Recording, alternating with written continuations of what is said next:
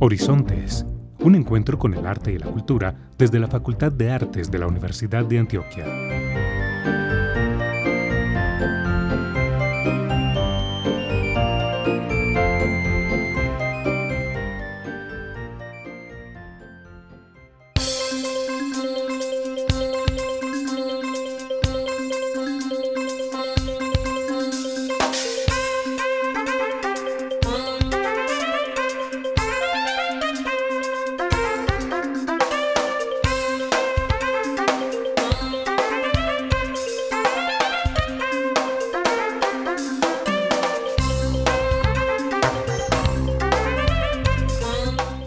Buenos días para todos nuestros oyentes que nos escuchan hoy 8 de enero en nuestro programa radial Horizontes, un encuentro con el arte y la cultura.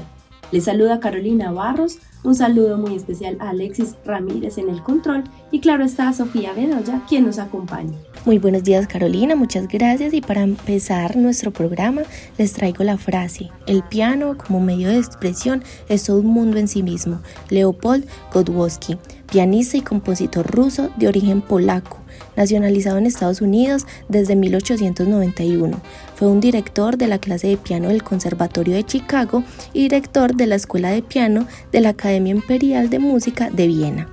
Muchísimas gracias Sofía por esta frase que nos acerca al tema que vamos a retransmitir hoy en el tintero, la experiencia de la pedagogía con el piano. Les recordamos a todos nuestros oyentes que aún nos encontramos en periodo de vacaciones y por eso escucharemos algunas retransmisiones de los programas del año pasado. Así retomaremos algunos programas de suma importancia y aprendizaje. Les invitamos a estar atentos a nuestras redes sociales y página web donde podrán consultar los próximos eventos de la Facultad de Artes. Escuchemos entonces esta retransmisión.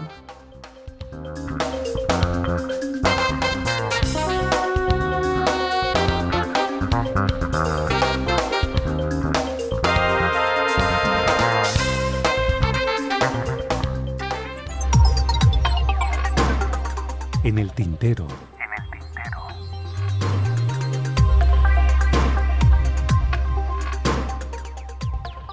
En este episodio de Horizontes se habló con el pianista Daniel Vega sobre su trabajo de grado en la Maestría de Músicas de América Latina y el Caribe y sobre sus metodologías de pedagogía. Daniel se basa en tres aspectos fundamentales como educador, los cuales son el talento no es algo con lo que se nace, sino algo que se educa y desarrolla, tal como lo plantea el método Suzuki. Cada estudiante tiene una manera singular de aprender, por lo tanto, se debe diseñar una estrategia metodológica en particular. Inspirar en el estudiante el deseo de aprender es fundamental en el proceso de formación. Una de las estrategias metodológicas que caracteriza su cátedra es la composición de piezas para el desarrollo de habilidades y conceptos de acuerdo a las necesidades y gustos específicos de cada estudiante. Con ello, se logra tanto un desarrollo musical concienzudo y eficiente como mantener motivado al estudiante. Escuchemos entonces la entrevista con Daniel Vega. Hoy en el tintero nos acompaña Daniel Vega, pianista medellinense que inicia sus estudios musicales a la edad de 8 años en el Instituto de Bellas Artes de la misma ciudad con el profesor Giovanni Lesurdi como guía en el piano. Luego, a la edad de 15 años, continuó sus estudios musicales en los cursos de extensión de la Universidad de Antioquia con los profesores Jaime Malma y Omar Flores, para después ingresar al preparatorio de la misma universidad bajo la tutoría de los maestros Arnaldo García y Marta Lucía González. En el año 2006 comenzó sus estudios de pregrado en piano en la misma universidad, bajo la guía de la maestra Consuelo Mejía, para luego pasar a la cátedra de la maestra Teresita Gómez, con cuya guía obtuvo el título de pregrado, maestro en piano en 2014. Ha recibido talleres de composición en las materias selectivas en el pregrado con los maestros Jorge López, Carlos Toro y Johan Hasler, y orquestación con el maestro Simón Castaño. Además, ha trabajado como profesor y pianista acompañante en el pregrado de la Universidad de Antioquia, además de ejercer su labor como pedagogo de piano en la Escuela de Artes del Museo El Castillo, el Instituto Musical Diego Echavarría, la Universidad de Antioquia, la Universidad EAFIT y Piano Estudio Daniel Vega. Muy buenos días, Daniel, ¿cómo estás? Muy buenos días, eh, espero que estén muy bien. Eh, bueno, muchas gracias por la invitación, ha sido bonito la invitación. Paul inicialmente me invitó y bueno, estoy muy contento de estar acá. Y nosotros muy contentos de tenerte por acá en este espacio abierto también para todos nuestros egresados y artistas. Para comenzar con nuestra conversación, nos enteramos que tu trabajo de grado en la Maestría de Músicas de América Latina y el Caribe recibió el reconocimiento Summa Cum Laude. ¿Qué nos puedes contar sobre músicas tradicionales y o populares de América Latina y el Caribe en la escena del posmodernismo musical, composición e interpretación pianística? Bueno, ese es el título que lleva mi trabajo de investigación-creación que desarrollé en la maestría. Este trabajo se centra en hacer como un recorrido, una investigación acerca de cómo esta estética postmoderna, eh, que se deriva pues de la filosofía postmoderna, se asienta en América Latina en la música para piano. Eh, de este producto de investigación surgen unas composiciones eh, cuatro composiciones, una que es un pasillo que se llama Pasillo Tempestad, una suite austral que trae cinco piezas del tango, con influencias del tango, un, nocturno que lleva por título Saudagi y que está inspirado en la bossa nova, y una sonata Antillas, que está inspirada en las músicas afrocaribeñas. Eh, este proceso de, la, de, investigación, creación, eh, profundiza en, esa filosofía de la posmodernidad. Entonces, la posmodernidad entendida como con sus tres ejes axiales, que son la, la crítica a la historiografía ortodoxa, eh, la caída de los metarrelatos y el cuestionamiento, la crítica al enunciante de la historia. Esos tres ejes axiales se materializan, por decirlo de alguna manera, en la música y eh, lo que el efecto que logra tener en la música es crear como eh, unas piezas eclécticas en las que el, presente y el, el presente y el pasado dialogan.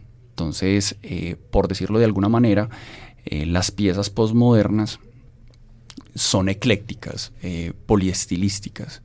Este tema de la posmodernidad es bastante intrincado y bastante polémico, entonces como dar como una clasificación de qué es eh, la música posmoderna o qué es la filosofía posmoderna eh, es bastante en contra de la naturaleza misma de la posmodernidad, porque lo que plantea es como romper los esquemas y esos metarrelatos en los que nos ha insertado la, la ciencia y la historiografía ortodoxa. Interesante esto que nos compartes sobre tu experiencia en la maestría y ahora nos gustaría que nos hables sobre esa creación de piezas musicales acordes a los gustos de cada estudiante. ¿Cómo surge esa metodología pedagógica? Bueno, eh, yo vengo componiendo desde que estaba eh, adolescente, ¿cierto? En la maestría, eh, este perfil de compositor se, se, asienta más y se, digamos que se consolida muchísimo más. En el transcurso de la maestría, eh, yo me empecé a cuestionar por eh, la, la, la necesidad que hay en la pedagogía de enseñarle a los estudiantes los, los, las músicas de América Latina y el Caribe, ¿cierto? Porque como que haya un proceso de identificación, una construcción de la identidad a partir de la música que interpretamos, porque generalmente lo que hacemos en la formación pianística es enseñarles a los estudiantes a partir eh, de la música occidental, de la música europea. Entonces formamos a los estudiantes con Bach, Mozart, Beethoven, Chopin, entre otros, y eh, lo que yo quería es que ellos conozcan su música, conozcan la música que están escuchando en las calles, que escuchan sus papás y que entiendan eso y además que la puedan reproducir pues como en, su instrumento. Entonces, eh, como la idea germinal, el génesis de eso fue que uno de mis estudiantes, eh, Camilo Castillo Wu, tenía como 8 o 9 añitos y lo llevé a un concurso. Entonces, varios de sus, él ya veía a los grandes y veía a los grandes tocar pues como piezas así, es, eh, muy virtuosas y que se escuchaban muy grande. Entonces me dijo, profe, ¿usted cuándo me va a enseñar una pieza de esas? Entonces yo empecé como a buscar repertorio que, que fuera una pieza que digamos que es fácil, asequible, fácil de aprender, pero que se escucha muy grande y fue muy difícil. Entonces lo que dije, bueno, voy a componerle algo de acuerdo como a las habilidades que él tiene en estos momentos y a la música que le gusta. Entonces, eh, eh, por ahí le había gustado como un pasillo que le mostré, entonces le dije, lo voy a hacer un pasillo. Entonces le hice un pasillo que se llama Tormenta. Y ese pasillo eh, lo que hacía es como desarrollar aspectos técnicos muy específicos que él necesitaba desarrollar y a la vez enseñarle el ritmo de pasillo para que él después pueda improvisar y pueda en, un futuro componer eh, música eh, colombiana entendiendo cómo está configurada. Claro, el que estamos escuchando de fondo en este momento. Entonces, esta pieza que están escuchando es el joropo punteando, que se lo escribí a Camilo. Eh, ahí lo está interpretando, tiene 10 añitos. Eh, y bueno, con ese concurso, con esa pieza, él se ganó un concurso, el, el Carmen Clavier. Ah, no, fue con el pasillo que se ganó un concurso en, en Bogotá, Carmen Clavier Latam, que es un concurso internacional que se hizo en 2019. Y bueno, entonces, pero esta que están escuchando es el joropo punteando.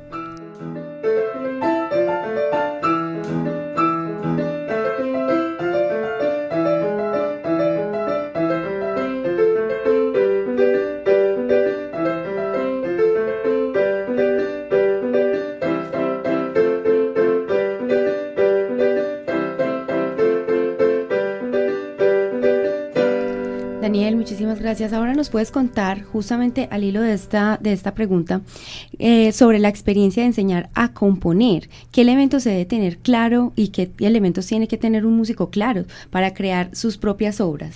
Bueno, ahí hay dos preguntas. Es, bastante complejo porque esto es... Eh, en la academia siempre hay una discusión de cómo enseñar a componer. Hay unas posiciones que plantean que el estudiante ya debe tener ideas y que lo que hace un maestro es como empezar a guiarlo, ¿cierto? Como bajo ese, esa primera materia prima que debe tener el estudiante, guiarlo.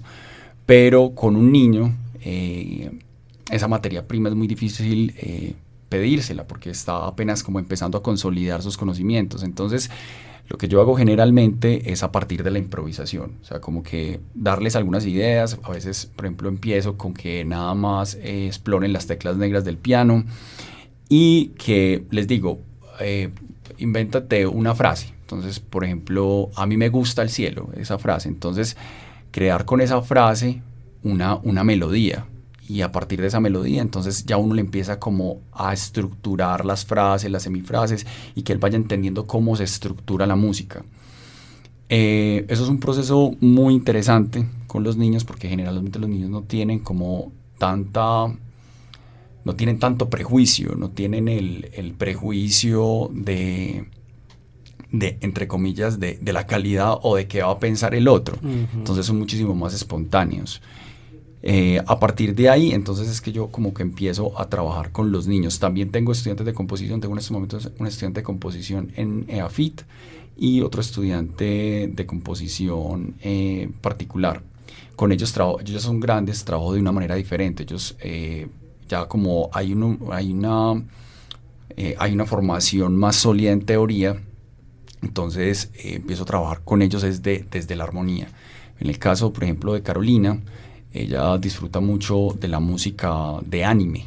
Entonces, por ejemplo, cuando estamos componiendo, que inicialmente empezamos con la improvisación, las melodías que surgen son de eso que ella tiene en el oído, lo que está escuchando todo el tiempo, que es la música de anime.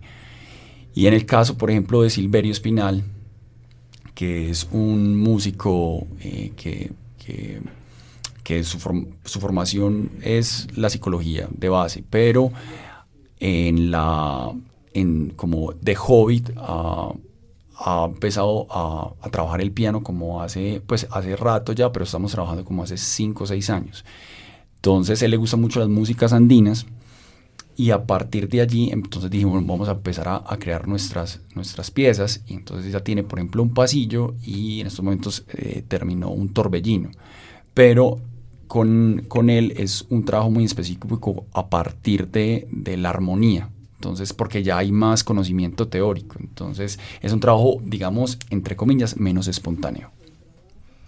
Listo, para ir cerrando nuestra entrevista, eh, dentro de poco tendremos el evento Memoria del Egresado, organizado por la maestra Ana María Orduz, coordinadora del área de piano y que está dirigido para el público interesado.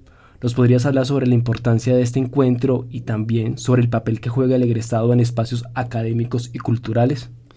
Bueno, esto es un trabajo muy interesante que ha hecho Ana María Orduz, eh, que inicialmente eh, empezó por, para ella querer crear comunidad en, en, la ciudad, que es lo que ha hecho a partir de la, ella la directora de la Fundación Pianísimo, eso es lo que yo he querido, como integrar, formar comunidad eh, y transformar la cultura a partir de, la música. Entonces, eh, ella hizo una investigación de cuáles eran todos los egresados de piano que había tenido la facultad entonces le tocó literalmente eh, revivir muertos. Entonces gente que estaba en, en, Spa, en Francia, por ejemplo, gente que estaba en, Estados Unidos, gente que ya se había retirado de la música y tiene otras actividades. Entonces fue un trabajo de investigación muy interesante que va a dar fruto ahorita el 27 de julio, en el que se haría un concierto.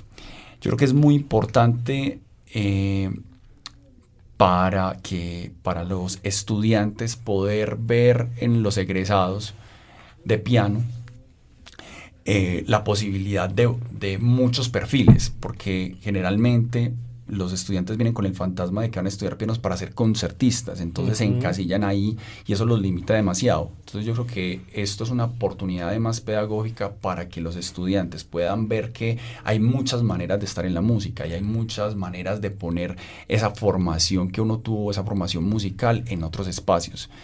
Entonces esa es como una de las grandes razones que creo que, que fue el motor de, de Ana María para, para hacer esto. Eh, y el, los egresados es fundamental porque finalmente es la historia de la universidad y son los, los que construyen eh, las instituciones.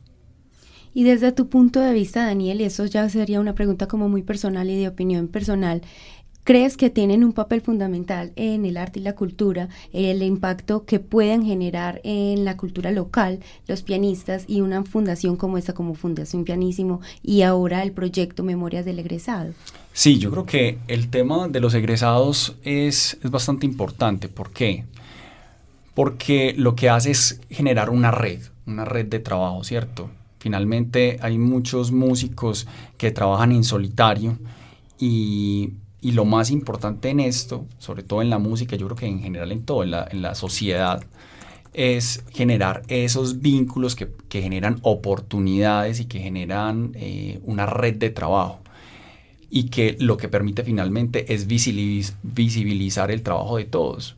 Entonces es, es, fundamental, que creo que eso ha sido como el gran, el gran foco de la Fundación Pianísimo que es lograr hacer una red de trabajo y finalmente esa red de trabajo trae muchas cosas, trae calidad, trae eh, conexiones, oportunidades, transformación social, que, es finalmente lo que, lo que la sociedad está necesitando.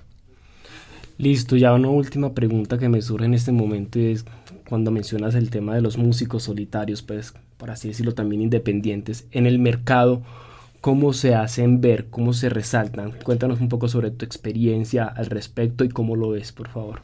Bueno, yo creo que esos músicos en solitario, eh, lastimosamente, les cuesta mucho visibilizar su trabajo. Ahora tenemos una gran herramienta que son las redes sociales, por medio de las cuales podemos, eh, sí, proyectar eso que estamos haciendo. Entonces, por ejemplo, en el caso de la composición, que pues um, yo tengo un perfil que es eh, pianista, profesor, y, eh, pianista, pedagogo y compositor. Pianista, compositor y pedagogo. Más claro, me suena más, más rimbombante, pues acá. Eh, es, es, es, una posibilidad de demostrar a partir de la red, de todo este trabajo de las redes, del community manager, mostrar lo que se está haciendo. Entonces esos, esos músicos en solitario están condenados lastimosamente a, pues, a que no se les, conozca su trabajo y es, y es legítimo, cada uno decide qué, qué, qué quiere de su trabajo. Perfecto, Daniel. Muchísimas, muchísimas gracias por estar hoy aquí en Horizontes y nos gustaría que extiendas la invitación al público de Horizontes para que conozcan tu trabajo personal como artista y visiten tu página web y redes sociales.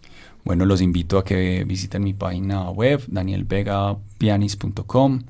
Allí pueden encontrar composiciones pedagógicas, pueden encontrar mis composiciones también de nivel profesional, eh, pueden encontrar trabajos eh, eh, orquestales también. Pueden encontrar agenda, por ejemplo, los invito ahorita el 24 de septiembre, la orquesta de AFIT va a estrenar siete piezas de mi autoría con algunos de mis estudiantes y algunos estudiantes de, de AFIT, piano a cuatro manos con orquesta, eh, los invito también a que eh, se conecten pronto a un live que voy a estar haciendo con Daniel Cárdenas acerca de las grabaciones, los concursos y las generaciones de pianistas. Eh, voy a tener también un recital pronto el 10 de agosto en Costa Rica, donde voy a hacer un recital con mis obras y voy a hacer una conferencia sobre pedagogía y eh, sobre los ritmos eh, de América Latina y el Caribe. Y bueno, síganme en las redes, estoy como Daniel eh, Vega Pianis en Instagram, en Facebook. Y bueno, visiten mi página web y escríbanme. Me gustaría mucho escuchar las opiniones sobre mis obras. Muchas gracias Daniel y recuerda que los micrófonos de Horizonte siempre estarán abiertos para vos. Muchísimas gracias Paul y Carolina por la invitación y bueno, espero verlos pronto.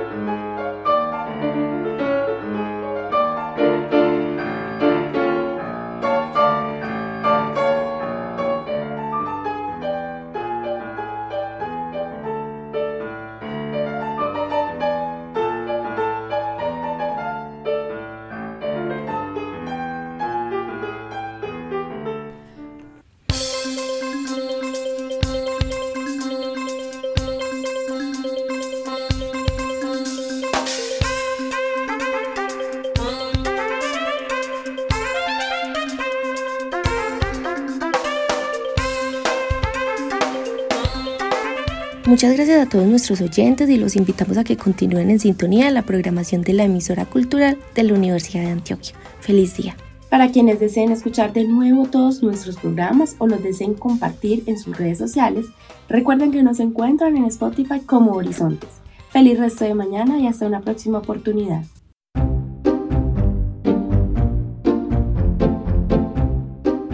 Horizontes un encuentro con el arte y la cultura desde la Facultad de Artes de la Universidad de Antioquia.